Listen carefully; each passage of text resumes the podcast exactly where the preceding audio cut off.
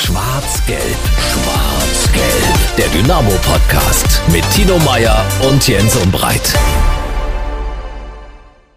Schwarz-Gelb, der Dynamo-Podcast und das ist ein Novum. Wir wünschen frohe Pfingsten. Wir kommen quasi mit einer Sonderausgabe. Tino, freue mich, dass du heute am Samstagabend noch Zeit gefunden hast äh, für eine launige Aufnahme mit dir. Ja, weil du das Studio aufgeschlossen hast, Jens, das muss man natürlich erstmal auch ganz klar sagen. Ja, nee, wir fanden natürlich, dass dieser dramatische Fußball-Samstag nicht ohne extra Folge Schwarz-Gelb zu Ende gehen kann.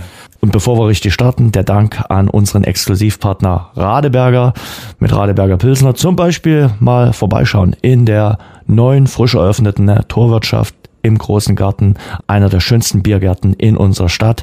Der hat seit dem 20. Mai wieder geöffnet und es lohnt sich dort auf jeden Fall mal vorbeizuschauen. Auf eins ist wenigstens Verlass. Der FC Bayern wird deutscher Fußballmeister. Also es gibt noch Dinge äh, in Deutschland, auf die kann man sich verlassen. Es gibt Konstanten im deutschen Fußball, auch äh, wenn der eine oder andere jetzt wahrscheinlich mit dem Kopf schüttelt, äh, teils aus Ungläubigkeit und wahrscheinlich der Mann, einer oder andere auch noch wütend immer noch. Aber ja, das war wirklich ein verrückter, verrückter Fußball Samstag, Fußball Samstagnachmittag, wie man sich ihn vorher hätte so wahrscheinlich nicht malen können. Und es ist, wir werden nicht über den FC Bayern jetzt reden, aber nur noch eine Nachfrage dazu schon ziemlich bizarr, dass es jetzt heißt, dass Kahn und Salihamidzic gehen müssen. Trotz Meistertitel so gnadenlos ist der Profifußball. Das muss man, das muss man halt auch sagen. Ne? Ich fand auch so eine Pointe dieser Saison und das ist dann vielleicht jetzt wirklich das allerletzte Wort zum FC Bayern, dass Jamal Musiala, der ja bei der WM noch viele Chancen vergeben hat, das habe ich dann äh, kurz nachdem er das Tor geschossen hat gehört. Ja, bei der WM für Deutschland hat er nicht getroffen und hier macht er die Dinger rein. Ne, das ist so eine Pointe, so ein junger Spieler. Dem wird das sehr, sehr viel Auftrieb geben. Und auf der anderen Seite, und dann nähern wir uns langsam schwarz-gelb, steht Marco Reus, irgendwie als Sinnbild für, für Dortmund. Wieder kein Titel, wieder eine vergebene Titelchance, aber ich glaube, hier in Dresden haben wir äh, ganz eigene schwarz-gelbe Themen. Mhm. Dazu kommen wir gleich. Marco Reus bleibt so irgendwie der Unvollendete bei Borussia Dortmund, der Kapitän des BVB. Jetzt zur dritten Liga. Dort war es ja nicht minder dramatisch. Also wir haben den Nachmittag natürlich immer den Ticker laufen lassen. Wir haben immer verfolgt, was auf den drei Plätzen plus hier in Dresden so passieren wird. Wenn du jetzt jemanden sagst, der vielleicht heute Abend zurückkehrt vom Mond auf die Erde, der guckt sich die Ergebnisse und sagt, nur alle vier gewonnen, ist doch nichts weiter passiert. Aber es waren schon wilde Konstellationen ich würde mal sagen, es war ja wirklich bis zur 94., 95. Minute hochdramatisch.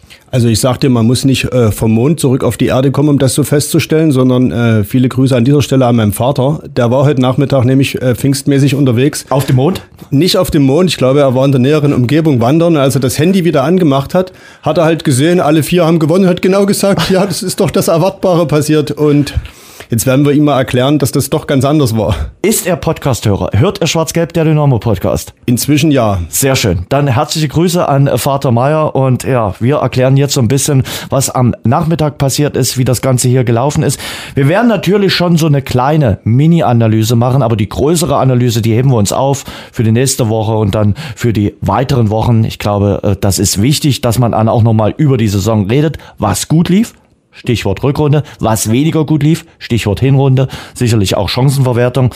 Und wir werden natürlich heute auch nochmal drüber sprechen, woran es denn jetzt gelegen hat, dass es am Ende eben in Anführungszeichen nur Platz 6 ist. Ich glaube, es ist auch gut, dass für diese Generalanalyse erstmal ein bisschen Zeit vergeht weil ich glaube, äh, nicht nur die Mannschaft und der Trainer, sondern eben auch wir Beobachter stehen jetzt schon noch ziemlich unter diesem emotionalen mhm. Einfluss des Nachmittags. Und trotzdem, du hast es gerade gesagt, gibt es zwei, drei klare Leitlinien, die man jetzt schon ich gucke mal auf meine Uhr, äh, knapp zwei, drei Stunden nach dem Schlusspfiff ganz klar bilanzieren kann, weil sie eben so hervorstechend sind. Und äh, das ist jetzt vor allen Dingen nach dem Schlusspfiff dann auch deutlich geworden. Und das sind die Punkte, die wir jetzt natürlich auch ansprechen werden. Entscheidend, Tino, ich habe ein ganz anderes Gefühl, als ich vorhin das Stadion verlassen habe, als ich aus dem Rudolf-Habich-Stadion rausgegangen bin, als vor einem Jahr, nach dem Abstieg. Es waren ganz andere Szenen nach dem Schlusspfiff. Heute. Man muss ja ganz ehrlich sagen, nach Platz 6, ich habe selten so etwas erlebt. Also das hat mich stark beeindruckt, das hat mich stark mitgenommen. Was da für eine Urkraft äh, in diesem Stadion zu spüren war, ist ja kaum einer gegangen. Alle haben wirklich auch nochmal die Mannschaft gefeiert. Das hat sie auch verdient gehabt nach dieser starken Rückrunde. Und ich glaube, das macht auch was mit dieser Mannschaft, mit diesem Team mit Blick auf die neue Saison. Auf jeden Fall. Also äh, vor einem Jahr ist die Mannschaft abgestiegen aus der zweiten Bundesliga nach äh, zig sieglosen Spielen. Knapp 20 waren es wohl, glaube ich. Man verdrängt ja so eine Zahlen dann auch ganz gerne mal. Und in diesem Jahr, vor allen Dingen in diesem Kalenderjahr 2023, hat die Mannschaft wirklich eine, eine starke Rückrunde gespielt, ist zusammen mit Osnabrück die punktbeste Mannschaft des Kalenderjahres 2023 ist außerdem die auswärtsstärkste Mannschaft der gesamten Liga. Das ist ein bisschen, gerade wenn man heute die Unterstützung gesehen hat, da haben wir schon einen dieser Punkte, weshalb es dann am Ende doch nicht geklappt hat. Wenn man dieses Fund, und davon hat auch Markus Anfang danach gesprochen, diese Power, diese wahnsinnige Unterstützung im eigenen Stadion hat, muss man einfach mehr Punkte holen. Aber äh, um auf deine Frage zurückzukommen, diese Urkraft dieses Vereins, die Dynamo auch immer wieder beschwört, die ist wieder zurück. Das muss man sagen. Mannschaft und äh, Fans sind wieder diese Einheit, die sage ich mal, in der Vergangenheit auch oft dafür gesorgt haben, dass eben so ein Heimsieg noch erzwungen wurde. Und ein Stück weit ist er auch heute erzwungen worden, weil, seien wir ganz ehrlich, äh, Spielerisch war das nicht viel und äh, von der Chancenverwertung in diesem spielerisch begrenzten Spiel nochmal ganz zu schweigen. Chancen waren da, aber das ist äh, das andere Hauptproblem der Saison. Aber man hat sich da, glaube ich, schon in den letzten Monaten so ein bisschen was aufgebaut, gemeinsam äh, mit den Fans hier auch wieder in diesem äh, Stadion. Wenn du dich erinnerst, dieser trostlose Herbst, diese Hinrunde, da stand ja auch manchmal die Stimmung so äh, sinnbildlich äh, für das Dynamo stand. Man hatte sich auch teilweise so ein bisschen vom Verein entfremdet, dachte, pff, was ist denn das, äh, auch gerade nach diesem Zweitliga-Abstieg. Und ich glaube, das Gefühl, dieses Dynamo-Gefühl ist in der Stadt und auch bei den Fans der SGD zurück. Ich glaube, es ist ein Stück weit Identifikation auch zurückgekehrt. Wir reden nicht nur noch über Identifikationsspieler wie eben Stefan Kutschke oder eben äh, Kapitän Tim Knipping, sondern man spürt da auch eine Verbindung. Das ist nicht so dahergeredet. Und selbst Markus Anfang hat mich heute in seiner äh, Rede, er ist zum Mikrofon getreten vor dem K-Block, hat sich bei äh, Fans und Zuschauern verabschiedet und hat alle auch eingeschworen, inklusive seiner Mannschaft, auf die neue Saison. Und das war eine Verbindung auch, wie man sie dem unterkühlten Markus Anfang, wie er in der Öffentlichkeit auftritt. Ich meine, er ist gar nicht unterkühlt, glaube ich. Aber öffentlich kommt er ja immer etwas unnahbar daher. Und das war fand ich heute auch eine emotionale Komponente, die äh, durchaus beachtlich war. Äh, Markus Anfang ist, glaube ich, sehr ehrgeizig. Das spürt man überall und das ist eine gute Eigenschaft, äh, die man haben kann. Ich würde auch sagen, dass Markus Anfang in der Rückrunde hier in Dresden auch angekommen ist und jetzt äh, weiß, was er hier hat, was er auch an dem Verein hat, an diesem ganzen Umfeld und ja, mit seiner starken Rückrunde, die er als Trainer hingelegt hat, jetzt auch weiß, okay, hier kann ich auf jeden Fall noch ein Jahr gut arbeiten. Ich erzähle ja immer gerne vom Dezemberausflug nach Belek, vom berühmten Trainingslager, wo der Geist erwacht ist.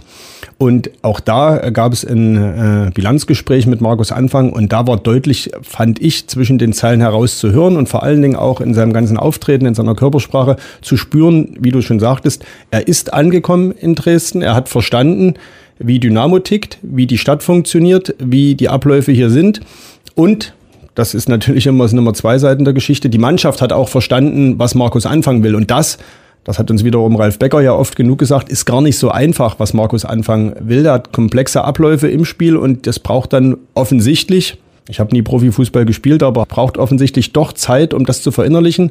Diese Handschrift Anfang ist jetzt klar zu sehen und eine Botschaft des Tages ist auch, Markus Anfang wird in der nächsten Saison hier Trainer sein. Daran haben ja äh, durchaus manche auch gezweifelt und gefragt, nach dem er das Ziel Aufstieg jetzt so nicht erreicht hat, bleibt er, wird er doch woanders hingehen, hat er genug? Und das ist, glaube ich, heute klar beantwortet worden. Zum einen von Ralf Becker, zum anderen von Markus Anfang selber in seinem Auftreten. Hast du daran gezweifelt? Also ich hatte jetzt eigentlich in den letzten Wochen äh, nie Zweifel. Er hat auch in der Pressekonferenz vor dem äh, Spiel gegen Oldenburg da klar durchklingen lassen. Also er plant hier und äh, ich hatte wirklich nicht das Gefühl, ich hatte eher das andere Gefühl, der Mann ist jetzt hier da äh, und der will auch irgendwas aufbauen. Das sagen mir auch viele andere, die sagen, der Anfang, den reizt das hier in Dresden. Ich habe eher vor der Verpflichtung von Anfang so das Gefühl gehabt, naja, vielleicht sieht er das nur als, als Sprungbrett. Und da war ich nicht der Einzige, der sagt, okay, ich schaffe mit Dresden Erfolg und suche das als Sprungbrett, um dann vielleicht bei einem Bundesligisten oder bei einem äh, ambitionierten Zweitligisten unter Vertrag zu kommen. Jetzt gerade, mein Gefühl, zwei, drei Stunden äh, nach dem Schlusspfiff ist Markus Anfang und Dresden, das passt gerade. Das stimmt. Also da bin ich total bei dir. Zum einen wird Dynamo Dresden immer Sprungbrettverein bleiben, mhm. auch für Trainer. Auch Markus Anfang wird sicherlich irgendwann den Verein verlassen und wenn er sehr erfolgreich hier war, wird die Stufe wieder nach oben führen. Aber Nichtsdestotrotz, gerade passt das. Und ich glaube, Markus Anfang hat aus seiner eigenen Vergangenheit gelernt, dass es manchmal vielleicht auch ganz gut ist, bei einem Verein zu bleiben und nicht den erstbesten, wenn auch logischen Schritt vielleicht zu machen, sondern lieber was aufzubauen und dann vielleicht auch mal ja länger zu bleiben. Wenn gleich, lass mich das noch hinzufügen, die neue Saison, das ist heute gar nicht so sehr unser Thema, aber die neue Saison wird eine komplett andere, neue Herausforderung, eine ganz andere auch kommunikative Aufgabe, denn das kann man, glaube ich, heute schon sagen, Dynamo geht schon jetzt, egal was in der Sommerpause passiert, als einer der Top-Favoriten in die neue Saison und Dynamo hat selbst gesagt, im zweiten Jahr soll muss der Aufstieg klappen. Und das ist natürlich eine andere Herangehensweise, als wir sie in diesem Jahr hatten, als wir sie dann auch in der Rückrunde hatten. Von außen waren sie auch in der abgelaufenen Saison der Top-Favorit. Intern hat man das natürlich ein bisschen anders behandelt. Das wird man sicherlich jetzt auch ändern. Auch das hast du ja mitbekommen, so wenn man die Stimmen auch äh, der Spieler auch von Markus Anfang gehört hat. Ich glaube, die werden damit äh, offensiver jetzt umgehen, auch mit der Zielrichtung, weil sie es natürlich auch äh, vor einem Jahr gesagt haben, wir wollen 2025 wieder ein Zweitligist sein. Sie werden offensiver damit umgehen müssen. Die spannende Frage, die auf den äh, Sportchef äh, Ralf Becker zukommt, wird die sein, äh, welche Spieler äh, brauchen wir da, die dem eben auch nervlich gewachsen sind. Denn wir haben jetzt erst vor drei Tagen gesagt, in Meppen, das war ein Kopfproblem. Die Mannschaft hatte was zu verlieren und war dem dann offenbar so nicht gewachsen. Und auch heute, wo die Mannschaft das Spiel machen musste, wo sie idealerweise hoch gewinnen sollte und wollte, war das dann doch ein sehr, sehr schweres Unterfangen. Und man hatte gerade in der ersten Halbzeit schon das Gefühl, dass der eine oder andere jetzt nicht ganz befreit aufspielt.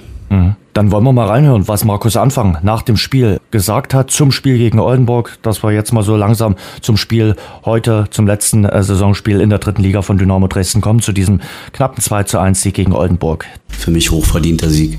Wir haben zwar nicht gut angefangen, wir haben eine Chance zugelassen und haben dann permanent auf ein Tor gespielt. Wir haben ganz viele 1 gegen 1 Situationen am Flügel gewonnen, viele Bälle in 16er rein. Wir müssen eigentlich vor dem 1-0 schon das 1-0 machen für uns überhaupt. Und das war so ein bisschen symptomatisch und äh, wir haben uns dann gegen Ende der ersten Halbzeit in die gegnerische Hälfte so ein bisschen mehr oder da ein bisschen mehr festgesetzt, haben dann über Chris Conte 1 gegen 1 Situation, wo wir die Flügel da mal gewechselt haben, 1 gegen 1 Situation, viele Bälle in den 16er rein und wo schon eigentlich immer wieder das Gefühl hat, dass jetzt, jetzt passiert ist, jetzt machen wir das Tor und irgendwie ist er dann irgendwie nicht reingerutscht, dann machst du es 1-1. Dann hat Chris Conte nochmal eine hundertprozentige, das war auch wieder so symptomatisch für unser Spiel und die Jungs haben sich reingehangen. Wir haben bis zum Schluss dann alles dafür getan. Kutsche hat nochmal eine hundertprozentige, Jakob schießt nochmal an Pfosten. Also wir hatten wahnsinnig viele Chancen und wir haben auch alles investiert, machen dann das 2-1 und, und das ist das, was mich freut, dass wir zu Hause das Spiel gewonnen haben. Die letzten zwei Spiele waren sehr schwierige Spiele gegen zwei Mannschaften, die abgestiegen sind, die trotzdem äh, um ihr Leben gerannt sind auf dem Feld. Wenn du dann hörst, wie die, wie die Ergebnisse waren, dann tut es natürlich noch mehr weh. Ich habe ja, zu meiner Kieler Zeit habe ich ähm, in der dritten Liga übernommen. Wir sind dann mit 67 Punkten aufgestiegen. Heute haben wir 69. Und ähm, wenn du siehst, wie eng das ist, das tut wahnsinnig weh. Die Jungs sind auch niedergeschlagen. Schwierig, da die, die richtigen Worte zu finden. Ja, ich glaube, wir hätten schon ein bisschen mehr verdient gehabt mit dieser Rückrunde, die wir gespielt haben. Aber es ist halt unterm Strich so, dass uns da die Punkte fehlen, weil wir in der Hinrunde einfach zu wenig geholt haben. Es war ein Prozess. Wir hätten den nicht anders gestalten können in der Rückrunde als so, wie wir ihn gestaltet haben. Ich glaube, man hat das auch gemerkt. Das Stadion stand voll hinter uns. Auch vielen lieben Dank an die Fans und die Leute im Stadion. Wir brauchen euch nächstes Jahr. Wir brauchen euch alle nächstes Jahr. Die Power, die wir entwickelt haben in unserem Stadion, die war enorm. Was die, die letzten Heimspiele abgegangen ist, auch mit Choreos etc das hätte viel, viel mehr verdient gehabt als einen sechsten Tabellenplatz. Ich glaube, das entspricht nicht der Leistung, aber es ist so, es ist halt die Realität und der müssen wir uns leider stellen. Es braucht ein paar Tage, vielleicht sogar Wochen, um das zu verarbeiten. Und trotzdem ist es so, als ich hier angefangen habe, ist man abgestiegen in der Relegation, hat 20 Spiele in Folge nicht gewonnen. Wir haben es jetzt nicht geschafft, oben dabei zu sein, aber wir haben was ganz Wichtiges geschafft. Wir haben einen Zusammenhalt, wir haben eine Euphorie äh, entfachen lassen die letzten Wochen. Und wir haben eine Begeisterung, glaube ich, auch wieder geweckt. Und da ist was zusammengewachsen. Und das wird uns sicherlich ähm, für die neue Saison helfen, anders in die Saison zu starten. Markus Anfang spricht von einem verdienten Sieg. Ich glaube, da hat er auch recht. Das war ein verdienter äh, Sieg für seine Mannschaft, weil man eine Vielzahl von Chancen wieder ausgelassen hat.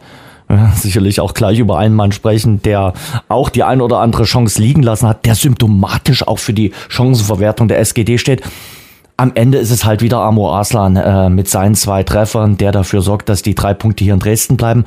Und wir haben über das Gefühl nach dem Schlusspfiff gesprochen. Ich finde, das hat Stefan Kutschke ja schon vor dem Spiel gesagt, es ist ganz wichtig, mit einem guten Gefühl aus der Saison rauszugehen. Auf jeden Fall, weil eben der letzte Eindruck bleibt. Das ist ja auch mehr oder weniger so ein geflügeltes Wort. Das nehmen wir jetzt mit in die Sommerpause. Und da war dieser emotionale Schlusspunkt von Arslan eine Minute vor Ende eben doch ganz wichtig, weil so ein 1 zu 1 wäre dann doch irgendwo wieder so ein Dämpfer gewesen. Und am Ende, wenn wir die Emotionen weglassen und äh, das wird mit Tag zu Tag im Rückblick mehr geschehen und zu dem sachlich-analytischen kommen, muss man halt eben sagen, auch Oldenburg ist eine Mannschaft, die jetzt absteigen wird. Und auch da wieder hat sich Dynamo halt wirklich schwer getan, wenig spielerische Mittel gefunden und das muss ja Gründe haben. Und von daher war es gut, dass man heute wenigstens gewonnen hat, damit dieser Makel äh, nicht am Ende bleibt, auch heute wieder nur eins zu eins gespielt zu haben. Mhm. Lass es uns chronologisch aufrollen. Man ist zum Medium in die Spiel reingekommen. Man hatte ein paar Chancen, die beste sicherlich durch Hauptmann, aber man hat gemerkt, dass die Oldenburger hier nicht nur da sind, um äh, mitzuspielen, sondern die wollten hier was holen. Sind dann auch in Führung gegangen in der 18. Minute und dann war erstmal Schockstarre bei Dynamo. Auf jeden Fall. Also das ist halt wirklich das Krasse. Also ich hatte in den ersten Minuten gar nicht so ein schlechtes Gefühl, wobei Triljaca da in der dritten einmal schon eine Glanzparade rausholen musste, den Ball da abgewehrt hat. Vierte Minute, du sagst es, äh, war dann Niklas Hauptmann, derjenige, der Dynamos erste Großchance hatte. Da ließ sich das danach eigentlich auch ganz gut an, aber dann kommt Oldenburgs zweite Mal fürs Tor. Mit dem simplen Doppelpass wird die komplette Innenverteidigung lahmgelegt und dann schiebt er den äh, eiskalt rein. Und das ist halt einfach genau diese Vollstreckerqualitäten sind das, was Dynamo fehlt. Mhm. Erste, maximal zweite Chance, Tor in Führung und dann nimmt das Spiel so seinen Lauf. Und in diesem Fall nahm es eben seinen Lauf. Oldenburg fühlte sich wohl und mhm. Dynamo tat sich mit jeder Minute eigentlich fast schwerer. Christian Conte steht so symptomatisch äh, für viele vergebene äh, Chancen. Heute, aber auch, ich würde mal sagen, in den letzten Wochen wie oft haben wir gesagt, wenn Christian Conte noch Tore schießen würde? Punkt, Punkt, Punkt. Dann haben wir meist gesagt, würde er nicht in der dritten Liga spielen, beziehungsweise Markus Anfang hat das auch, ja, nicht wortwörtlich so gesagt, aber immer wieder so angedeutet. Nee, am Ende. Was habt ihr ihm für eine Note gegeben? Ich habe ihm eine 4 gegeben, hm. weil ich echt hin und her gerissen bin. Ich habe überlegt, ist es vielleicht sogar eine 5? Ich bin wirklich so Genie und Wahnsinn bei Conte. Zum einen, ich habe auf meinem Zettel geguckt, ich habe bei keinem Spieler in der ersten Halbzeit so viele Notizen wie bei Conte. Und das sind alles Aktionen, wo er im Ballbesitz war, wo er gefährliche Aktionen kreiert hat. Das, also das ist erstmal schon ein Fund, das ist erstmal super. Nur kam eben dann wenig bis gar nichts bei raus. Und dann ist halt die Frage, was muss man höher bewerten? Ne? Dass er erstmal die in die Aktion kommt, dass er die Aktion hat mit seiner Schnelligkeit, mit seiner Spielintelligenz. Oder ist es entscheidende äh, Fund, wenn er sie nie macht? Dass man das eher negativ bewerten muss. Von daher tendierte ich heute zwischen vier und fünf und habe mich dann aber Tatsache doch für die vier entschieden. Mit Rücksprache mit, na, äh, mit meinem Kollegen war dann der Satz, wir haben keine halben Noten, also 4,5, mhm. wie sie beispielsweise der Kicker hat. Und da haben wir gesagt, okay, äh, Christian Contene vier. Er humpelte ja dann in der äh, Anfang der zweiten Halbzeit vom Platz und das war für mich dann echt so dieses Sinnbild. Ja, eigentlich die Chance, die unmittelbare Chance äh, nach dem Ausgleich von Arslan, wo du sagen kannst, okay, den in Anführungszeichen muss er eigentlich äh, machen. Also auch als Drittligaspieler. Er ist ja Stürmer. Man ja. sagt ja manchmal, wenn ein Verteidiger plötzlich im gegnerischen Strafraum auftaucht, aber dass der dann den Torinstinkt nicht hat. Aber Conte ist ja ausgewiesener Offensivmann. Und ja, das ist dieser rote Faden. Und wenn du mich fragst, was ausschlaggebend ist in dieser Saison, kann man am Ende oder würde ich ganz klar sagen, es sind die Chancen, es ist die äh, Chancenverwertung. Und da brauchen wir auch eigentlich nur die letzten drei Spiele nehmen. Wir können die Hinrunde Hinrunde sein lassen. Wir können alles andere auch so stehen lassen und wir können auch über die Abwehr, die vielleicht zu selten zu Null gespielt hat, reden. Aber am Ende Zwickau, Meppen, Oldenburg. Hm. Da, wenn da am Ende eine, ein Torverhältnis steht von 14 zu 2, dann ist das niemals so hochgegriffen. Und wenn das so steht, dann würden wir jetzt hier nicht im Studio stehen, sondern äh, wahrscheinlich ist äh, zum dritten Mal das T-Shirt wechseln, weil es irgendwie Bier durchnässt ist und dann haben wir den Aufstieg feiert. Nee, keine Ahnung. Das ist das große Manko und ich glaube, das ist auch das, was äh, Markus Anfang echt zu schaffen macht.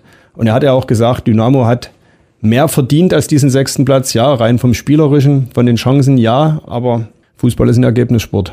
Fußball ist ein Ergebnissport. Oh, da würdest du aber bei anderen äh, Sendungen und, Talks schon auf jeden Fall jetzt äh, drei Euro einzahlen. Aber du hast ja nicht Unrecht. Und ich sag mal, nach 38 Spieltagen kriegt man auch das, was man äh, verdient. Äh, das ist wie äh, in der Schule. Nach einem Jahr äh, kriegt man dann auch seine Note und die ist dann meistens auch nicht immer unverdient. Und am Ende steht eben Platz 6. Wir werden vielleicht heute zum Ausgang unserer Folge dann auch kurz nochmal schon mal vorab äh, analysieren, woran es denn gelegen haben könnte. Du hast die Chancenverwertung angemerkt, liegst da sicherlich nicht ganz falsch. Wer auf jeden Fall geknipst hat und das ordentlich, war Amo Aslan. Er ist der neue Dynamo Top-Torjäger in Liga 3, hat die 25 Tore erzielt, hat damit auch Justin Eilers. Vor den Augen von Justin ja. Eilers, denn der war heute auch im Stadion. Richtig, richtig, der war im Stadion. Also 25 Treffer, dazu noch neun Vorlagen, 34 Scorerpunkte, kannst du nicht meckern. Und nach kannst dem Spiel hat er dann die, die Kanone bekommen. Kannst du nicht meckern und wahrscheinlich auch kannst du nicht halten. Äh, ja, wollen wir mal reinhören, was er äh, nach dem Spiel gesagt hat. Ah, da schwang schon so ein bisschen Wehmut mit. Amo, da ist sie, die Kanone. Schwacher Trost? Ja, eben als sie mir übergeben wurde, ich muss mich entschuldigen bei den Leuten. Ich konnte denen nicht mal richtig in die Augen gucken, mich bedanken, weil irgendwie hat sie gerade gar keine Bedeutung, weil ich habe schon immer gesagt, ich würde das gerne eintauschen und an dem Tag heute sieht man, glaube ich, nicht, dass ich gelogen habe, weil wir stehen ja trotzdem mit leeren Händen da. Und ich bin hierher gekommen, um nicht alleine Erfolg zu haben, sondern mit den Jungs und mit dem Verein. Deswegen würde ich es gerne eintauschen, aber mir wurde gesagt, dass ich der erste Mittelfeldspieler bin, der das geschafft hat. Und ich glaube, wenn ich das irgendwann realisiere, vielleicht draufschaue, wenn er irgendwo in der Vitrine eingestaubt ist, dann bin ich vielleicht auch stolz drauf. Der Moment wird irgendwann kommen, definitiv. Jetzt nach dem Spiel sind die äh, Empfindungen sicherlich noch relativ frisch, auch was ihr vom K-Block erlebt habt. Was geht dir durch den Kopf? Die Menschen haben dich regelrecht ins Herz geschlossen durch diese Saison. Also was die die Saison gemacht haben, ich habe sowas noch nie erlebt. Ich habe auch schon mal, auch wenn ich damals ein junger Spieler war, bei größeren Vereinen gespielt, auch wie dem HSV. Ich habe sowas einfach noch nie erlebt. Äh, mit 10.000 Mann über 600 Kilometer zu fahren, äh, auswärts jeden Gästeblock voll zu machen. Ich weiß nicht, wann wir hier das letzte Mal unter 30.000 hatten. Und die traurige Wahrheit ist einfach, dass es dritte Liga ist. Das ist ja, das kannst du gar nicht in Worte fassen. Und auch, dass sie so ein Gespür dafür haben, dass sie uns äh, für die Rückrunde feiern, obwohl wir jetzt nichts in der Hand haben, nichts erreicht haben, ist natürlich ja, phänomenal. Und ich glaube, das, was die uns gegeben haben, haben wir jetzt mit der Rückrunde hoffentlich ein bisschen zurückgegeben. Und was kommt jetzt bei dir? Ja, jetzt äh, muss ich das natürlich erstmal verarbeiten, weil vor allen Dingen nach dem Mappenspiel und auch jetzt, ich bin ja Fußballer, Sportler und es ist nicht das erste Mal, dass ich verloren habe. Ähm, Niederlagen gehören dazu. Ähm, aber so leer habe ich mich noch nie gefühlt und ich weiß, worauf du hinaus möchtest, ähm, aber ich muss das jetzt erstmal verarbeiten, weil für mich wäre einfach das Beste und das Einfachste gewesen, wenn wir es geschafft hätten. So muss ich mich natürlich erstmal sammeln. Ich muss auf jeden Fall sagen, egal wie die Entscheidung getroffen wird, dass es ein unfassbar geiles Jahr war, dass ich das niemals vergessen werde und ich kann sagen, dass das, glaube ich, die schönste Saison meiner Karriere war bis hierhin. Amur Aslan, also wenn du mich jetzt nach meinem Gefühl fragst, wirklich mein Gefühl, ich kann mir nicht vorstellen, dass den Dynamo halten kann. Ich kann mir das ehrlicherweise auch nicht vorstellen, weil zu viel Romantik in dem Geschäft. Die musste sich abgewöhnen. Ja, ich könnte mir vorstellen, dass er sogar sagt, ach komm, ich würde es ja schon noch mal probieren. Auf der anderen Seite hat auch er nur eine Karriere und ich weiß, und das weiß ich auch jetzt nicht äh, konkret, ob er überhaupt eine Möglichkeit hat zu sagen, ich würde gerne in Dresden bleiben. Denn er ist ja nur ausgeliehen von Holstein Kiel und keine Ahnung, wie die konkreten vertraglichen Optionen sind wenn dort äh, drin steht, Dynamo hat kein Vorkaufsrecht für die dritte Liga, na, dann muss er sowieso nach Kiel zurück. Und dann ist das ein reines marktwirtschaftliches äh, Denken. Kiel wird ein Angebot für Arslan kriegen und Arslan wird am Ende nicht sagen, das schlagen wir mal aus, ich würde lieber gern zu Dynamo wechseln. Und dann würde Kiel sagen, kannst du gerne auch machen, aber dann gilt eben auch die Ablösesumme. Und spätestens dann wird es schwierig. Ja, glaube auch sein Berater weiß ja, was der in dieser Saison für einen äh, Marktwert-Push bekommen hat. Und ich glaube, wir müssen uns nichts vormachen. Also Amor Aslan wird in der kommenden Saison in der zweiten Liga spielen oder in der höheren europäischen Liga. Das wird so kommen, ja. Das ja. denke ich auch. Wie gesagt, ich sehe die Chance bei 5 bis 10 Prozent, dass er in Dresden bleibt. Ich sehe sie wirklich nicht viel größer. Auch wenn er Stefan Kutschke uns verraten hat, dass er Amor Aslan bis zum August einschließen will. Aber, Aber dummerweise endet die Wechselfrist erst Ende August. Von daher wird es am Ende wohl so kommen, dass Arslan nächste Saison nicht mehr hier in Dresden spielen wird. Mhm. Die 34 Scorerpunkte musst du erstmal ersetzen. Ja, die 34 Scorerpunkte auf jeden Fall. Und er ist ja nicht der Einzige, sage ich mal, der nur ausgeliehen ist. Ne? Dennis Bokowski, ebenfalls Leihspieler, Kyuyun Park, ebenfalls ausgeliehen und Christian Conte. Auch da, wie gesagt, ich bin da ähm, mit mir selbst im Schwange. Ist es gut, so einen Mann in den eigenen Reihen zu haben, weil vielleicht platzt der Knoten ja mal irgendwann. Mhm. Auch der kann ja noch täglich besser werden oder wenn das doch dazu kommt, hat er das Zeug für 20, 25 Scorerpunkte. Mhm. Auf jeden Fall. Ne, das wird ein spannender, ein spannender Sommer. Wollen wir Conte noch mal reinhören, was Markus Anfang zu ihm gesagt hat äh, nach dem äh, Spiel? Das Problem war die Chancenverwertung, auch heute wieder. Ich glaube, wir können heute sieben, acht Tore schießen. Und das Problem ist halt, äh, auch das hat heute wieder gezeigt, dass wir halt einen Spieler mit, mit Ammo, der eine, eine Quote hat, den haben wir heute auf dem Platz gehabt. Und ich glaube, die anderen, die wollen auch alle Tore schießen. Aber da haben wir unsere größten Probleme, dass wir einfach da aus den Chancen, die wir immer wieder in den Spielen haben, einfach zu wenig machen. Und das ist sicherlich eine Erkenntnis, hat aber nichts damit zu tun, dass die Jungs nicht alles dafür getan haben. Auch ein Chris Conte hat alles dafür getan. Hat, kommt in die Situation rein, aber stellen wir uns mal vor, die hätten alles reingeschossen. Das wäre wunderbar für uns gewesen. Ähm, aber wir müssen sie dahin bringen, das ist unsere Arbeit. Ich glaube, dass der eine oder andere noch mehr kann, als er vielleicht jetzt gezeigt hat. Aber in der Rückrunde, glaube ich, haben viele sich weiterentwickelt und sind besser geworden. Und das gibt mir natürlich wahnsinnig viel Hoffnung für die neue Saison. Ja, in der Offensive wird schon ein bisschen was passieren. Äh, ist jetzt heute sicherlich noch nicht der Tag, wo wir über die ganzen äh, möglichen Neu- und Abgänge reden werden. Manuel Schäffler ist ja auch so ein Thema. Das hat nun gar nicht funktioniert mit ihm äh, bei Dynamo Dresden. Guter Stürmer für die dritte Liga, aber er und Dynamo Dresden waren jedenfalls in dieser Saison kein Match. Auf jeden Fall. Also wirkte heute ein Stück weit auch wieder wie ein Fremdkörper und das mache ich ihm jetzt im Zweifel gar nicht zum Vorwurf. Aber am Ende muss man halt sagen, hat nicht funktioniert, ist nicht aufgegangen. Ja. Tim Knipping, sind wir gleich beim nächsten, oder? Das ist eine nicht minder spannende Personalie. Mhm. Ja. Dessen Vertrag, das ist erstmal sicher, also da haben wir erstmal Fakten. Dessen Vertrag läuft zum Saisonende aus und äh, stand Mittwochnachmittag hatte er noch kein neues Vertragsangebot vorliegen und nicht mal ein Gespräch. Stand heute auch nicht. Also er war wirklich in Tränen aufgelöst. Also den hat das sehr mitgenommen und das war für den sehr emotional. Hören rein, äh, was Tim Knipping nach dem Spiel äh, gesagt hat. Ich glaube, man sieht ja an, das geht ja extrem nah heute. Ja, ich glaube, mir fehlen selten die Worte im Leben, aber heute ist so ein Tag schwer zu beschreiben. War's das? Was war was? hier für dich in Dresden? Ich weiß nicht. Das macht es umso schwerer. Ich weiß nicht, wie es weitergeht. Keine Ahnung. Ich kann nicht sagen, es gab noch keine Gespräche. Von daher stand jetzt bin ich einfach nur leer gerade. Hast du so einen emotionalen Abschied nach einem Spiel schon mal erlebt, wo es dann im Grunde genommen nichts zu feiern gab eigentlich, weil ihr auf demselben äh, Tabellenplatz gelandet seid, wo ihr schon vor dem Spiel landet? Nee, so ein Spiel habe ich noch nicht gehabt. Letztes Jahr Relegation hat ähnlich wehgetan. Äh, Aber ja. da war der Verabschiedung war ja eine ganz andere. Was, was, überleg mal, was hier passiert ist, äh, gerade auch in dem letzten halben Jahr.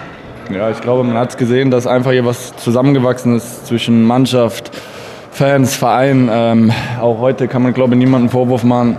Trotz des Rückschlags in der ersten Halbzeit, die Jungs haben alles reingeworfen. Wir haben bis zur letzten Sekunde daran geglaubt, dass, dass noch irgendwie was passieren kann. Auch die Fans, was soll ich sagen nach dem Spiel? Ganze Stadion ist voll. Mir fehlen die Worte. Was bleibt jetzt äh, nach dieser Saison? Was bleibt möglicherweise nach deiner Zeit von Dresden? Weil wir wissen ja nicht, wann wird deine Entscheidung fallen. Was bleibt, dass wir, glaube ich, eine unfassbar gute Rückrunde gespielt haben, dass, dass wir, dass ich persönlich Momente erleben durfte, die, die einzigartig sind, die immer bleiben werden. Ob es in Dortmund war, ob es hier die 70 Jahre Choreo war. Ich habe Spiele erlebt, das, das kann mir niemand nehmen.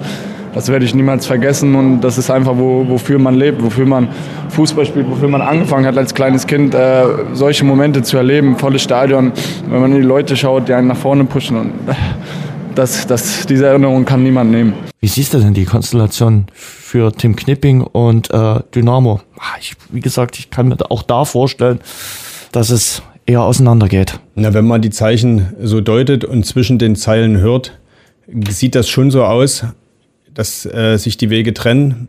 Wie gesagt, Sportchef Ralf Becker hätte ihm ja äh, schon mal signalisieren können, du pass auf, Jetzt ordnen wir erstmal alles dem mhm. Thema Saisonfinale unter, aber wir reden miteinander und wir finden bestimmt eine Lösung. So was könnte man ja sagen. Ich weiß nicht, ob ich jetzt wieder zu sehr Fußballromantiker bin, aber so würde ich es mir vorstellen, wenn ich eine Führungskraft habe. Knipping ist halt nicht irgendwer, ist jetzt nicht der Ergänzungsspieler 12, 13, sondern ist der Mannschaftskapitän. Auch wenn er in der Saison eine schwierige Zeit hatte, ist er doch ein Stück weit doch auch ein, ein, ein Leader in der Mannschaft, mhm. denke ich mir, sonst würde er die Kapitänsbinde auch nicht tragen. Und wenn man mit dem jetzt so umgeht, dann deuten die Zeichen schon auf Abschied. Äh, Tim Knipping selber hat ja gesagt, er muss auch an seine eigene Zukunft denken. Hm. Ist für mich das klare Signal. Er hat auch schon in, mit anderen Vereinen gesprochen, zwangsläufig. Denn wenn es hier in Dresden nicht weitergeht, ist hm. er, so doof das bei einem Fußballprofi klingt, ab 1.7. arbeitslos. Das ist dann so. Und hm. das hat ein Tim Knipping nicht nötig und äh, der ist gut genug, dass da andere Vereine garantiert auf ihn aufmerksam schon längst geworden sind und dass es da mindestens auch schon Gespräche gab. Das glaube ich nämlich auch. Und also ich glaube nicht, dass er in der kommenden Saison arbeitslos sein wird. Das wird er auf keinen Fall sein und ich kann mir aber äh, auch nach den Eindrücken heute schwer vorstellen, dass er in Dresden bleibt. Da können wir gerne noch mal auf Markus Anfang zurückkommen, der eben gefragt wurde nach den Tränen von Tim Knipping und dem auslaufenden Vertrag und antwortete, es hat nicht nur Tim Knipping geweint, es haben viele Spieler geweint und auch äh, Trainer und Betreuerteam standen Tränen in den Augen. Es ist nicht nur der Kapitän gewesen. Es sind viele Tränen geflossen in der Mannschaft, im Staff. Und ich glaube nicht, dass wir auch nur annähernd darüber nachgedacht haben, wie wir jetzt irgendwelche Vertragsgestaltungen machen. Wir haben diesen Schmerz in uns und da müssen wir jetzt erstmal mit klarkommen. Ich glaube, alle anderen Themen die habe ich jetzt auch nicht im Kopf. Das ist alles richtig, aber auch da hätte man ja dem Kapitän in Wort der Wertschätzung mehr entgegenbringen können, behaupte ich, mhm. wenn man mit ihm weiter zusammenarbeiten möchte. Vielleicht schwingt da bei Dynamo auch äh, noch mit, äh, dass man ja damals eben in der Innenrunde wollte man ja verlängern, dass das dann nicht funktioniert hat und äh, dass man vielleicht sich so ein bisschen, keine Ahnung, entfremdet hat? Es sieht fast so aus, also zumindest einseitig entfremdet, weil Tim Knipping beteuert ja nach wie vor äh, gerne A bleiben zu wollen, B sich wirklich mit dem Verein zu identifizieren und C, glaube ich, kann man ihm das auch abnehmen, wenn man äh, sein Engagement und seine Emotionen in den letzten Wochen und Monaten gesehen hat. Mhm. Aber wenn von Dynamo, wenn von den Seiten nichts kommt, ich meine, da wiederum müssen wir jetzt auch jetzt nicht äh, trauriger sein. So ist das Geschäft, ne? Und wenn ein Vertrag endet, dann endet er halt, ne? Es ist, ist so. Ist so. Jungs verdienen gutes Geld und dann läuft man einen Vertrag aus und äh, dann wechselt man den Verein und sagt, das war eine schöne Zeit. Und das Leben geht dann irgendwie weiter. Die spannende Frage ist halt wirklich, wie Dynamo ja, den Weggang von solchen Korsettstangen wie Knipping, der ja dann doch in der Rückrunde wieder äh, Stammspieler gewesen ist, wie Amo Arslan eben auch. Wenn man sagt, Christian Conte, man trennt sich auch von ihm, weil das da gilt ja das gleiche wie bei Arslan. Selbst wenn Dynamo den vielleicht halten wollte, er ist auch nur ausgeliehen von Rotterdam und womöglich gibt es gar keine Option, dass er noch ein Jahr bleibt. Dann fallen aber schon mal drei, Park, der vierte, vier mhm. äh, nominelle Stammspieler der Anfangself von dieser Saison weg. Und die muss man erstmal mindestens adäquat ersetzen, weil im nächsten Jahr soll ja der Aufstieg gelingen. Das haben wir ja schon gesagt. Und idealerweise kann man sich dann nicht auf so ein Wabonspiel einlassen, wie wir es in dieser Saison hatten. Möglicherweise hat man vorgesorgt. Wobei, der Kaderplaner ist auch weg. Also der ist definitiv weg. Christian Walter. Das stimmt. Der wechselt, das hat er ja äh, bekannt gegeben oder ist praktisch äh, vor drei, vier, fünf Wochen durchgesickert, dass dem so ist. Ja, aber ich bin mir relativ sicher, äh, dass Ralf Becker schon den ein oder anderen Spieler mindestens so im Auge hat, wenn nicht sogar schon so gut wie sicher. Hm, wobei, Patrick Franz hat es ja auch in der letzten Folge gesagt, ich glaube, die hatten auch viele, viele schöne Planungen für die zweite Bundesliga, die man jetzt definitiv unten in die Schublade tun kann. Also das ist erstmal abgehakt. Mal gucken, welche Schublade dann stattdessen aufgeht. Ne? Er wird eine haben. Man muss ja immer einen Plan B haben, sollte man im bezahlten Fußball äh, das haben. Eins ist klar, der Identifikationsspieler schlechthin, Stefan Kutschke, bleibt. Auf jeden Fall und äh, das ist auch gut so. Man kann auch über seine äh, Trefferquote im Gesamten, kann man kritisch umgehen und da ist äh, Stefan Kutschke ja auch äh, selbstkritisch mit sich genug. Also da muss man sich keine Sorgen machen, äh, dass der da sich nicht genug selber im Kopf macht. Aber er ist eben echt dieser emotionale Leader, den es in Fußball Dresden braucht, der eben eine, ich sag fast schon ideale Brücke herstellt zwischen äh, Tribüne und Spielfeld und der vor allen Dingen halt diese wichtige Aufgabe äh, hat und die darf man, glaube ich, nicht unterschätzen, die Kabine, seine Mitspieler auf Dynamo, auf äh, Fußball Dresden immer wieder einzustimmen, hinzuweisen und äh, den Jungs, die da kommen und gehen, auch zu verdeutlichen, wie Dynamo funktioniert. Er ist so ein bisschen der Außenminister der Sportgemeinschaft, oder? Ja, so ein bisschen. Hat man ja äh, auch heute gemerkt, als er dann äh, vor dem Carblock äh, gesprochen hat. Also er hat eben gesprochen äh, als Vizekapitän und äh, hat dann die Worte dort an die Fans gerichtet. Ja, das muss man sagen, das hat auch gewirkt. Ich glaube, das kam bei den Fans auch gut an. Ja, auf jeden Fall. Und äh, mir geht's ja da ganz oft einfach auch um das Thema, äh, wie authentisch ist jemand und ist das jetzt, sind das jetzt nur hohle Worte? Und bei Stefan Kutschke ist das immer 100 Prozent authentisch. Mhm. Und das äh, ist halt wirklich selten in dem Geschäft. Und von daher, äh, das alleine macht ihn einfach schon zu einer wichtigen Komponente, zum wichtigen Faktor in der Mannschaft für die nächste Saison. Mhm. Das Interview mit Stefan Kutschke nach dem Spiel. Hier ist es. Sehr emotionaler Abschied äh, von der Saison. Äh, auch mit deinen Worten vom K-Block. Was geht dir so ein paar Minuten danach durch den Kopf? Leer. Leer wie nach dem Mappenspiel, weil egal wie die Hinrunde war und egal aus was für einer Situation wir uns wieder in der Rückrunde in die Situation gebracht haben. Ich will nicht sagen, ja, in Mappen haben wir das nicht versaut, sondern das haben wir in der Hinrunde trotzdem mit den Gedanken, wir konnten was verlieren. Das war dann vor die Woche nicht so, wir konnten nur gewinnen. Ja, und Jetzt ist es leer, aber uns war wichtig, dass diese Rückrunde, sage ich mal, ein Startschuss ist für nächste Saison. Keine Delle wie nach dem Lautern-Abstieg, keine Zeit, alles wieder neu zu machen, sondern dieses Gerüst halten mit diesem Trainer, mit dem Staff, nächstes Jahr anzugreifen und dann schon ähnlich wie 2015 gerade Aussagen, was wir machen wollen. Dynamo Dresden muss vorne wegmarschieren und äh, das soll der Anspruch sein. Wollte ich gerade sagen, du hast ja letztes Jahr hier als Zuschauer erlebt, was nach dem letzten Spiel los war. Heute hast du es mitbekommen. Ich glaube, die Zuschauer gehen hier mit einem anderen Gefühl aus dem letzten Saisonspiel raus. Hier sollen die Zuschauer nach Hause gehen und die sollen wissen, dass, dass nächste Saison hier eine Mannschaft auf dem Platz steht, die alles für den Verein tut. Ich glaube, dass ähm, das Publikum hat hier schon ein feines Gespür dafür, okay, gibt man alles ja, oder lässt man Sachen über sich ergehen. Und ich glaube, in der Rückrunde haben wir das gezeigt, was, was Dynamo Dresden eigentlich ausmacht. Und das wird nächstes Jahr, und das verspreche ich von Anfang an, fortgeführt. Letztes Saisonspiel noch ein Wort dazu. War nochmal schwierig äh, nach dem Rückstand. Da das Ding noch gedreht. Steht sicherlich auch nochmal die Chancenverwertung über diesem Spiel. Steht auch, dass hat man aber glaub, gemerkt, dass es nicht mehr so frei war wie die Wochen zuvor. Ich glaube, dass diese Nachwehen von, von Meppen immer noch gesessen haben, auch wenn man sagt, man muss das abschütteln, das kann man irgendwo nicht. Hm, wir hatten gute Chancen, wir haben Chancen nicht gemacht, auch meine Person. Das war heute nicht dieser Auftritt, was man selber für einen Anspruch hat und was man selber von sich erwartet. Ähm, das Wichtigste ist heute für mich, dass das Spiel irgendwie gewonnen wurde und dass die Zuschauer oder die Fans so in die Sommerpause gehen können und wir alle mit einem positiven Gefühl, dass wir das, wie gesagt, nächstes Jahr weiterführen. Stefan Kutschke äh, mit der vergebenen Chance heute, also zählt auch zu denen, die wir heute mit erwähnen müssen. Äh, denn äh, zweite Halbzeit, das Ding, was er da versemmelt hat, nach schöner Vorlage von Amo Arslan. Hm. Auf jeden Fall, auf jeden Fall. Den, den, den muss er machen. Ja. Und wenn wir da jetzt durchzählen, wir haben Hauptmann genannt, wir haben drei oder viermal Conte genannt. Wir haben Lämmer genannt. Äh, Lämmer haben wir nicht äh, genannt, aber, aber Lämmer dürfen wir nennen. Den dürfen wir noch hinzufügen. Da hat er auch eins bis zwei. Ah. Jetzt nennen wir noch Stefan Kutschke. Ich glaube, da kommen wir am Ende auf sechs, sieben Chancen. Und das hat ja Markus Anfang auch gesagt. Am Ende hätte man Saarbrücken alleine schon mit der Tordifferenz abfangen können. Dafür hätte es vier Tore mehr gebraucht. Und die waren alle mal drin. Mhm. Jetzt ist es nicht mal DFB-Pokal. Das schmerzt natürlich, weil die DFB-Pokalspiele, gerade hier in Dresden, das waren auch immer Highlights. Da ist man so schön in die Saison reingegruft, weil Dynamo auch immer gut war für eine Sensation oder für eine Überraschung in der ersten Runde. Das war immer so ein guter Auftakt, gerade in vermeintlich trostlosen Drittliga-Zeiten. War das so ein kleines emotionales äh, äh Highlight immer? Gibt's nun nicht. Muss eben der Landespokal das Highlight sein. Und der Landespokal ist noch ein Stück weit mein Stichwort.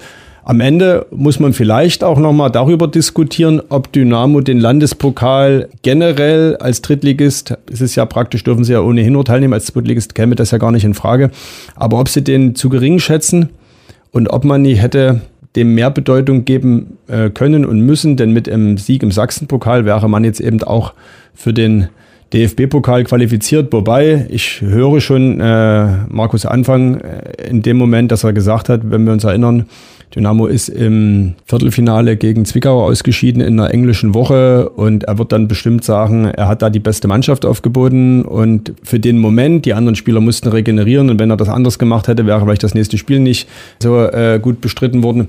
Aber ja, da bleibt ein bisschen ein fader Beigeschmack und das zieht sich ein bisschen auch so durch die Dynamo-Historie. Äh, Dynamo und Sachsenpokal, auch das äh, ist keine gute Verbindung. Ich glaube, in der Aufstiegssaison 2015, 2016 hat man auch nicht im DFB-Pokal gespielt.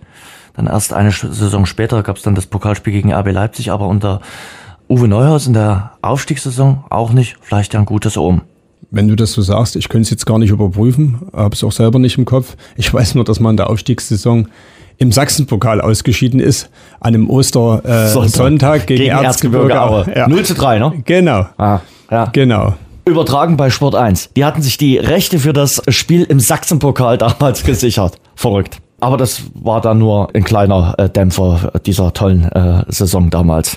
Und weil wir gerade sozusagen bei den TV-Tipps sind, äh, damit ist natürlich mit heute auch klar, dass auch in der neuen Saison die Spiele sehr wahrscheinlich wieder alle bei Magenta Sport zu sehen sind und äh, das eine oder andere Dynamo-Spiel bei den Kollegen des MDR. Das sieht die sind aus, ja. wahrscheinlich so ein Stück weit, äh, die haben die geballte Faust heute in der Hosentasche. Glaubst so. du, dass die dort rumbatanzen? Ich weiß es nicht. Die hätten ihrem äh, Verein aus ihrer Region sicherlich hoffentlich auch gewünscht, dass es eine Liga höher geht. Wir haben doch mit Thorsten Büschel auch drüber gesprochen. Auf jeden ja, auf jeden Fall. Aber, aber natürlich aber die Quote. Die Quote, ne? Wenn man nüchtern, professionell, rein sendetechnisch rangeht, glaube ich, sind sie jetzt, wenn es schon so ist, dann sind sie, glaube ich, jetzt auch nie unfroh, auch in der nächsten Saison Dynamo-Spiele übertragen zu können. Mhm. Radeberger öffnen kann so klingen. Mm. Aber auch so. Oh yeah! Jetzt mit etwas Glück 50.000 Euro gewinnen. Einfach Radeberger öffnen und unter den Kronkorken schauen. Die Aktionsflaschen Radeberger Pilsner und alkoholfrei gibt es ab sofort im Handel. Alle Infos unter radeberger.de. SV Elversberg hat es also geschafft, ja schon letzten Spieltag aufgestiegen. Kenne den einen oder anderen, der hatte das immer mal in Frage gestellt. Aber ich gucke jetzt gerade betreten zu Boden. Willst du noch irgendwie Abbitte leisten bei der SV Elversberg? Nee. Nee. Man muss ja dann auch in schweren Stunden äh, dazu stehen. Ich sage ehrlich, hätte es ihnen dann so nicht zugetraut. Und am Ende war es ja auch wackelig, aber sie haben es dann doch sicher nach Hause gebracht. 74 Punkte ist schon ordentlich. Die Punktzahl, auch das ist ja äh, ein Punkt, den Markus Anfang angesprochen hat. Mhm mit so einer hohen Punktzahl am Ende Sechster zu werden. Dynamo hat jetzt, sag du es mir, du hast. Sie haben 69. 69 mit 69 Punkten mhm. Platz 6 zu belegen. Das ist schon Wahnsinn. Mhm. Das zeigt natürlich aber auch, dass es exakt fünf Mannschaften gegeben hat, die noch einen Ticken stärker waren. Mhm. Und da war Elversberg die beste. Zum Beispiel die zweite Mannschaft des SC Freiburg, äh, gegen die Dynamo auch Punkte liegen lassen hat, aber die zählten eben auch mit zu den Top-Teams, äh, zweimal unentschieden gespielt. Und dritter der VfL Osnabrück, der sich in den letzten Wochen dann wieder so rangerobbt hast. Du hast schon gesagt, äh, mit die beste Mannschaft im Fußballjahr 2023 in der dritten Liga und die haben heute ein Finish hingelegt. Also die Bremer Brücke wird gebrannt haben. Auf jeden Fall. Also man muss sich das ja vorstellen. Abpfiff in äh, Wiesbaden. Die haben gewonnen gegen Viktoria Köln. Die waren äh, in, in äh, absoluter ja. Freude und dachten, sie sind äh, aufgestiegen. Genau, also die sozusagen ähnlich an, äh, wie Schalke damals äh, zu seelischen Bundesliga-Zeiten, die Meister der Herzen, ne, Wiesbaden, die dachten, jetzt haben wir es geschafft. Und dann kommt die Meldung aus Osnabrück, die machen den Ausgleich, was ja auch Dynamo überhaupt noch nicht gestört hätte. Der Ausgleich in Osnabrück in der 90 plus vierten Minute hätte ja Dynamo noch gar nichts ausgemacht. Dynamo wäre dennoch im DFB-Pokal gewesen. Ja, und dann leuchteten die Ticker auf den Handys auf. 90 plus 6, 2 zu 1. Die Bremer Brücke wird gebrannt haben. Wahrscheinlich lodert sie immer noch, ja.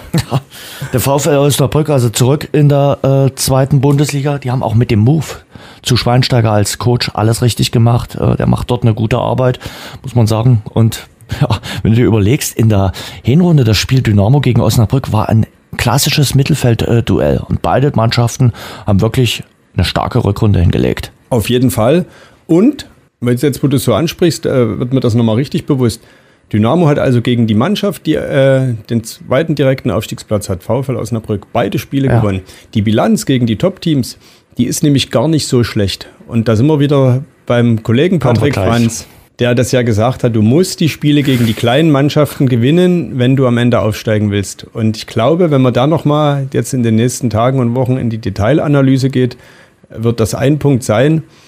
Warum hat sich Dynamo gegen die vermeintlich Kleinen so schwer getan und äh, wie lässt sich das in der nächsten Saison ändern? Weil die vermeintlich Kleinen gibt es auch nächstes Jahr wieder. Irgendwann wird die Patrick-Franz-Rechnung bei Wikipedia aufgenommen. Ich sehe es schon kommen. Ich sehe es tatsächlich schon kommen. Der SV Wien Wiesbaden, die Brita Arena, jetzt also in der Relegation.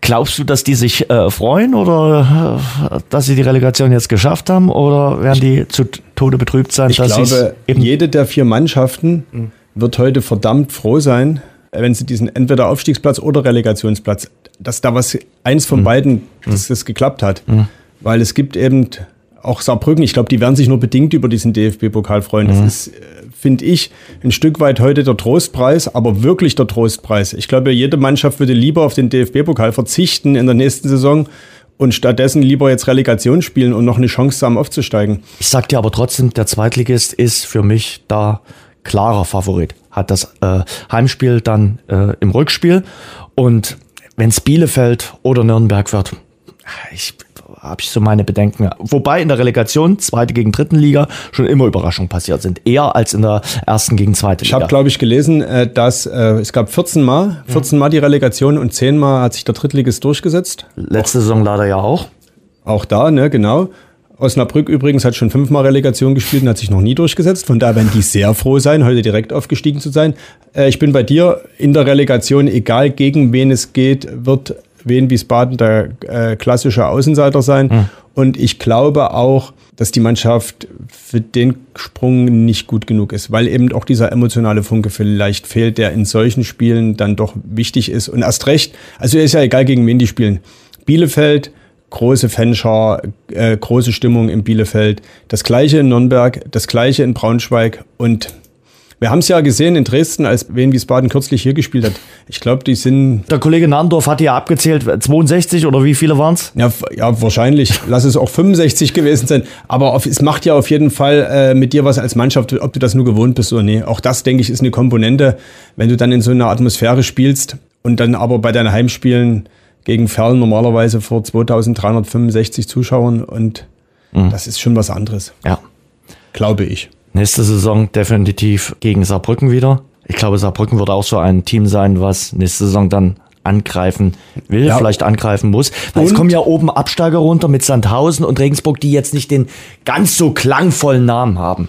Vielmehr äh, möchte ich gleich jetzt wieder äh, die großen Enttäuschungen dieser Saison ins Spiel bringen. Ingolstadt. FC Ingolstadt, 1860 München. Mhm. Die werden auf jeden Fall wieder alles daran setzen, auch im nächsten Jahr an der Tabellenspitze mitzuspielen. Dazu Waldhof Mannheim, die zum x-ten Mal eigentlich eine gute Saison spielen und dann im Saisonfinale es nicht ganz äh, bis ins Ziel bringen. Also Fakt ist eins, und das hat Markus Anfang heute auch gesagt, das nächste Jahr wird auf keinen Fall einfacher. Also das wird genauso schwierig wie in diesem Jahr. Von daher kann sich Dynamo so eine Hinrunde einfach nicht nochmal leisten. Da sind wir beim Thema. Wir werden die ganze Fußballsaison natürlich nochmal analysieren, auch ausführlicher analysieren. Aber jetzt so ein paar Stunden nach dem Abpfiff dieser Drittligasaison wenn ich dich jetzt fragen würde, woran hat es gelegen, dass Dynamo dann am Ende nicht auf dem Relegationsplatz oder auf dem direkten Aufstiegsplatz steht, sondern am Ende eben Platz 6 steht? War es die mäßige Hinrunde? War es die von dir schon apostrophierte äh, Heimbilanz? War es die Chancenverwertung? War es die Nacht von Meppen? Ich sage, es spielt alles mit rein, hm. aber entscheidend für mich bleibt am Ende die Chancenverwertung.